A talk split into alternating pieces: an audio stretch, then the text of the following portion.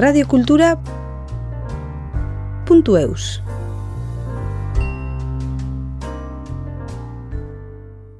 Originaire de Saint-Jean-de-Luz, Vincent Iribarren est maître de conférences au King's College de Londres où il enseigne l'histoire de l'Afrique et l'histoire globale. Ses recherches portent sur le Nigeria et la région du Borno depuis le 19e siècle. Il a également travaillé sur les questions de territoire et plus récemment sur la mer et vient de publier à la découverte de l'histoire des Basques et de la mer. Vincent nous raconte son parcours et pourquoi la mer fait partie centrale de l'identité basque.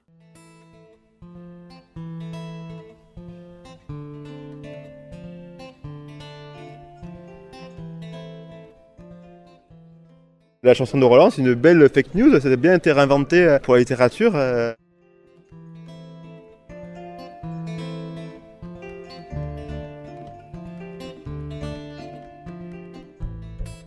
Bonjour, je m'appelle Vincent Iribarin, je suis de Luce et je viens de publier un livre qui s'appelle La découverte des Basques et de la mer chez Elcar.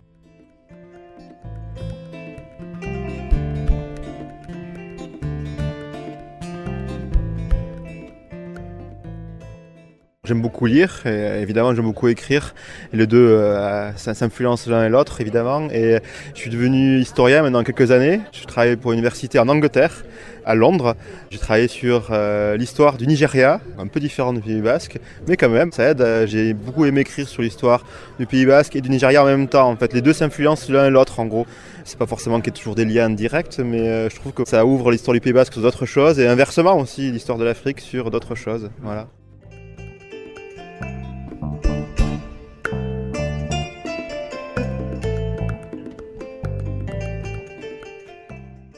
J'imagine comme beaucoup de gens, c'est en écoutant les gens raconter des histoires quand on est enfant, en écoutant mes grands-parents, mes parents évidemment. Alors en étant du Pays Basque, l'histoire du Pays Basque est quand même très, très longue, très complexe et à chaque fois ça m'intéressait beaucoup quand j'étais petit de lire, découvrir et je continuais, j'ai continué, c'est devenu mon métier.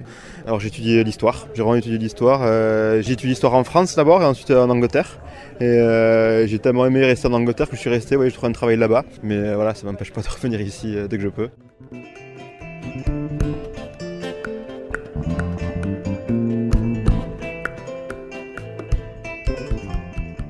Ça fait 13 ans en Angleterre, 13 ans. Donc voilà, j'ai écrit en anglais, j'aime beaucoup écrire dans d'autres langues aussi. L'idée, comme on sait au Pays Basque, qu'on peut parler, écrire dans différentes langues, ça m'a beaucoup influencé. Ça aussi, évidemment, de savoir qu'il n'y a pas qu'une seule langue qui domine, on peut en faire plusieurs pour en faire sa vie. Voilà.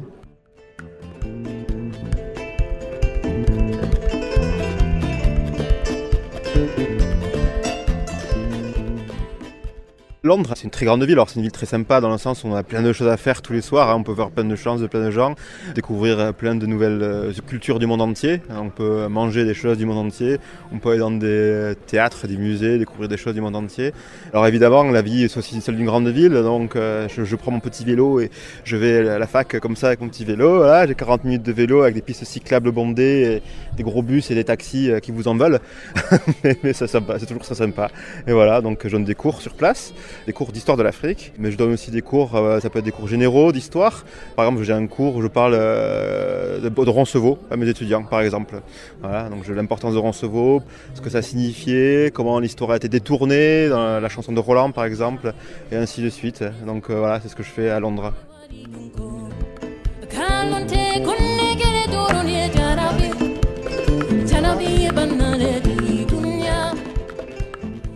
La chanson de Roland, c'est une belle fake news, ça a bien été réinventé euh, pour la littérature. Euh, et donc c'est un peu ça, ce que je raconte aussi, des formations, l'histoire, mais aussi comment un lieu est devenu important, comment euh, Roncevaux est devenu important pour différentes personnes.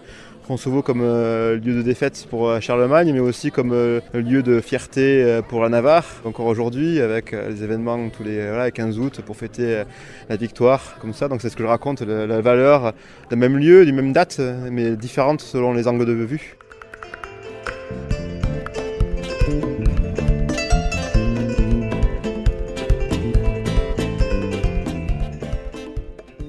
Voulais étudier quelque chose qui était loin un peu de ce que je faisais d'habitude. Après, je savais qu'il y a déjà, voilà, il y a beaucoup de, Basques qui ont voyagé à travers le monde. Hein, J'étais sûr d'être le premier. Donc c'est ça aussi l'idée que j'avais continué à travailler, euh, voilà, dans différents endroits et voyager, voir d'autres personnes et rencontrer d'autres personnes. J'ai plutôt voyagé en Afrique de l'Ouest, mais j'ai travaillé particulièrement sur l'histoire du nord du Nigeria. Il y a un royaume qui est à peu près le même âge que la Navarre, qui a 1000 ans à peu près, qui s'appelle le royaume du Borno. Alors, euh, il existe toujours aujourd'hui, mais malheureusement, il est trop connu pour être l'endroit où est né Boko Haram. Alors à Boko Haram, on pense euh, à des gens qui posent des bombes et qui tuent des gens, mais c'est pas que ça, c'est une longue histoire de mille ans et euh, c'est une tradition, une histoire d'un roi, une aristocratie, des gens qui vivent tous les jours, qui ont une culture particulière, une langue qui s'appelle le Kanuri. Aujourd'hui, ce vieux royaume est compris dans l'état du Nigeria qui a été colonisé par les Britanniques parce que les Européens ont tracé plein de frontières qui n'avaient à peu près rien à voir avec ce qui se passait avant sur place. Des histoires qu'on retrouve dans toutes les parties du monde, hein, pas qu'en Afrique. Mais voilà ce que je veux retrouver, que j'ai étudié en Afrique de l'Ouest.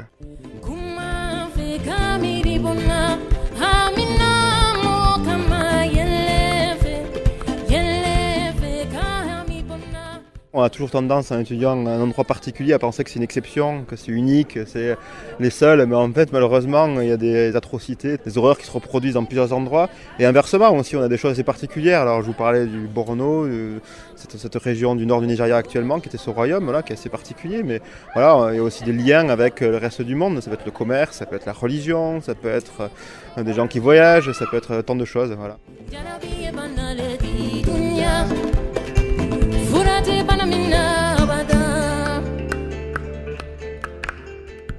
Depuis Londres, c'est pas si loin que ça, c'est toujours facile de rentrer euh, dès que, possible.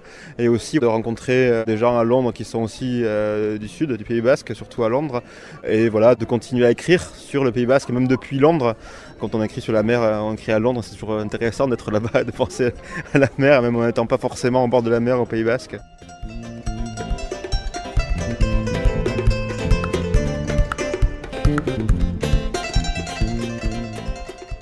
Ça faisait des années que je lisais euh, des livres euh, sur l'histoire du Pays Basque, que j'accumulais en un coin de ma tête. Je m'intéressais beaucoup à la mer, comme beaucoup de Basques, on a tous des ancêtres pêcheurs. J'avais un grand-père qui était euh, charpentier de marine à Sokoa, avec ses frères. Donc voilà, il y avait une collection même presque directe. Il y a aussi une rencontre avec quelqu'un qui s'appelle Peyo Echeverria Enchar, qui écrit évidemment sur l'histoire du Pays Basque, historien aussi, qui est très sympa. Donc on a travaillé ensemble. Peyo Echeverria Enchar m'a aidé à trouver les, les bonnes formules, les bonnes idées, il m'a aidé à couper aussi il m'a aidé à, voilà, on a travaillé ensemble. Et ce travail ensemble a, produit ce livre, donc une compilation de recherches actuelles sur la mer et le Pays Basque. Et euh, l'idée, c'est pas que moi j'ai fait de nouvelles recherches, c'est que j'ai mis ensemble des choses qui existent déjà.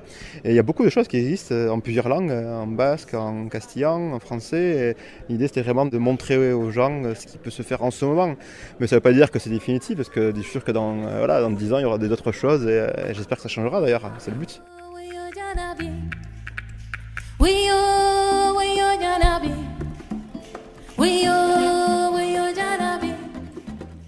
On va de la Biscaye euh, jusqu'au Labour, donc en passant par le Guipuscoa, donc c'est le Pays Basque maritime. En gros, j'étudie l'histoire de toutes ces villes qui sont devenues des villes importantes euh, depuis euh, la période médiévale, comme Bilbao par exemple, ou Guetaria, grâce à la mer.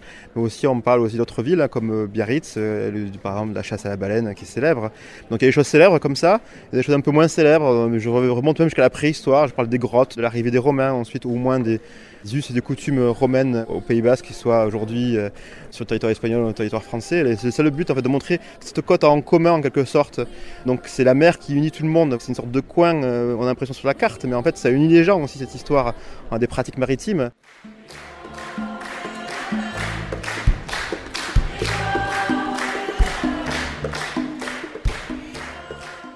On a évidemment euh, la conquête euh, de l'Amérique euh, côté castillan, mais on a aussi la, pêche vers Terre-Neuve côté Labour. Mais on a aussi des pages moins glorieuses de cette histoire-là. On a le commerce des personnes d'Afrique justement qui sont devenues esclaves, qui sont vendues en Amérique.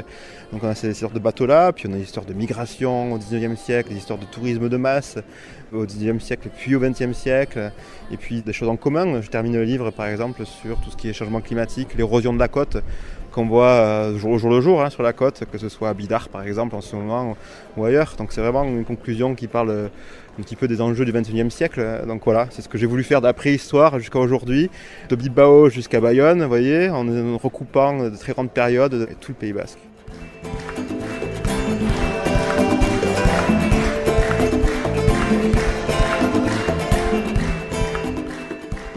Condenser tout dans un seul livre, c'est très difficile en fait, parce qu'il faut à la fois lire beaucoup et à la fois savoir ce qui est le plus important. Et alors je prétends pas y être arrivé, Mais le but est de trier ce qui était euh, parfois de l'anecdotique ou ce qui était une tendance lourde. Voilà. Alors par exemple, on pense à toutes ces villes qui sont plutôt côté Biscaye et Guipuscoa et Bayonne en quelque sorte aussi qui sont devenues des vraies villes au Moyen Âge. Pourquoi? Chasse à la baleine, ville qui commerce avec le reste de la Méditerranée ou l'Europe du Nord. Bayonne euh, qui développe par exemple le timon voilà, à bayonnaise. Alors c'est pas forcément une invention du Pays Basque, mais ça a été popularisé par des marins basques. L'idée c'est que voilà, on essaie de prendre ce qui est le plus important, mais euh, c'est le travail avec l'éditeur, Echeverria qui, m'a aidé à faire ça. Vraiment pas tout, suis vraiment pas tout seul pour ça. Et il faut des relectures d'amis bienveillants, qui, euh, qui fait dire brouillon. Mais c'est jamais parfait, évidemment. Hein, c'est ça le but. Mais euh, en, espérant qu'on ne rien oublier d'important, mais en même temps de montrer des exemples, c'est toujours le plus compliqué.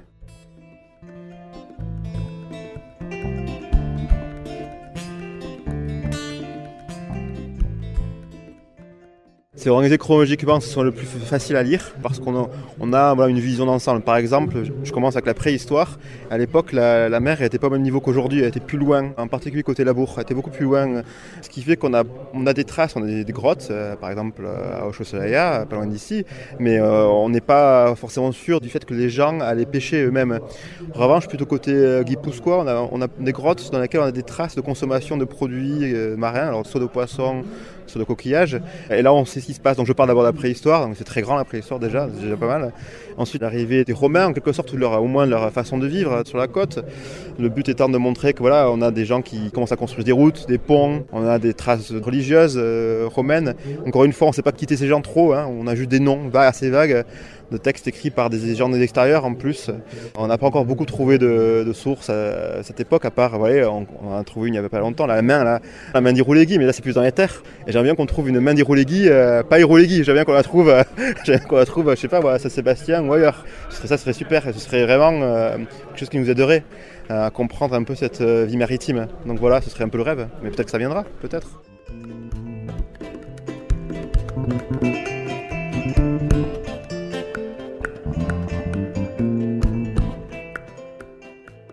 On apprend plein de choses, on rencontre plein de gens. Je suis allé voir tous les musées aussi qui étaient sur le long de la côte, de Bilbao jusqu'à Bayonne. Justement, il y a plein de musées qui parlent de la mer de façon assez différente.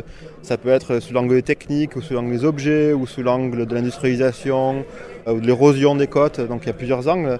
Le plaisir voilà, d'amasser une sorte de documentation aussi, euh, beaucoup de photos. Et c'est pas facile à trouver beaucoup de photos, euh, évidemment, sur les parties les plus anciennes. C'est facile de prendre des photos aujourd'hui, évidemment, et retrouver des documents. Euh, voilà, on peut prendre, je peux penser par exemple au un bateau qu'on retrouve sur la clé de voûte de la cathédrale de Bayonne, qui est assez connu parce qu'on voit le timon euh, bayonnaise, ou d'un tableau qui est dans l'église de Sumbaya, dans laquelle à l'arrière du personnage principal on voit des bateaux aussi.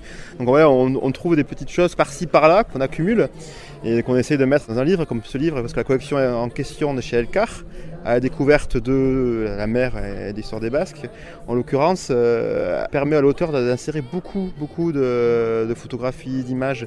Et cette richesse-là qui fait que voilà, c'est parfois un même travail en soi, de trouver les bonnes images, de travailler sur l'histoire de droit aussi, de pas piller le travail des autres, et de trouver assez d'images qui correspondent au, sujet. Et évidemment, trouver beaucoup d'images sur la préhistoire, euh, c'est difficile, c'est plus facile de trouver sur le tourisme de masse aujourd'hui par exemple, ou sur l'érosion de la côte, mais ça c'était aussi intéressant à faire, accumuler des photos, des images, ainsi de suite.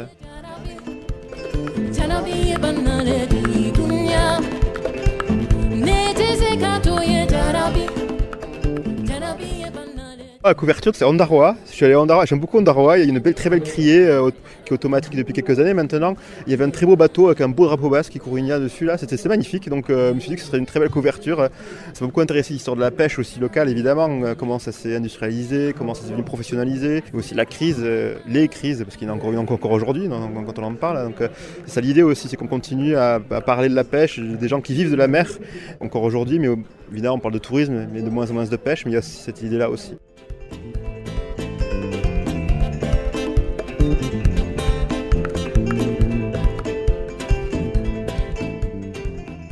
Très fier de travailler vraiment euh, plein de gens, avec quelqu'un en particulier. Voilà, on s'est mis, on a essayé de travailler ensemble le livre. Je suis très fier de le voir. Hein. C'est toujours sympa de voir son nom, ça flatte. Euh, mais bon, euh, c'est aussi l'idée de voilà, que peut-être aussi de continuer à travailler sur un sujet qui ressemblera à ça, peut-être en histoire de l'Afrique un jour, mais aussi revenir à ce sujet-là plus tard au Pays Basque. Donc oui, une fierté, mais aussi une envie de continuer.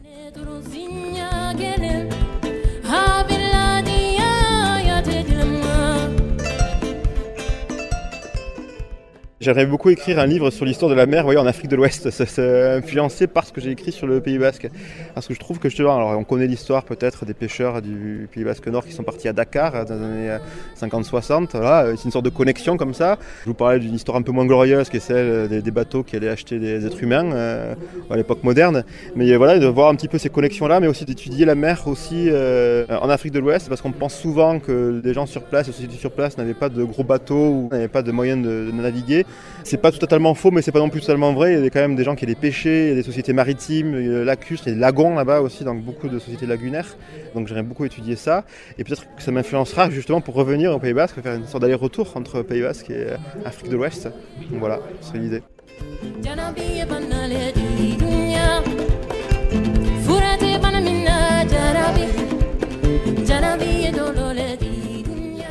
Alors le livre s'appelle La découverte euh, des Basques et de la mer. Et il est publié chez Elcar en fin 2022. Et donc vous pouvez trouver dans toutes les euh, librairies Elcar à Saint-Sébastien ou à Bayonne.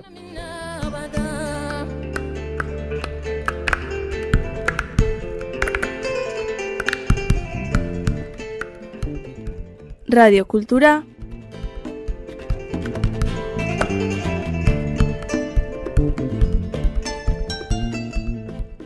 Punto eus.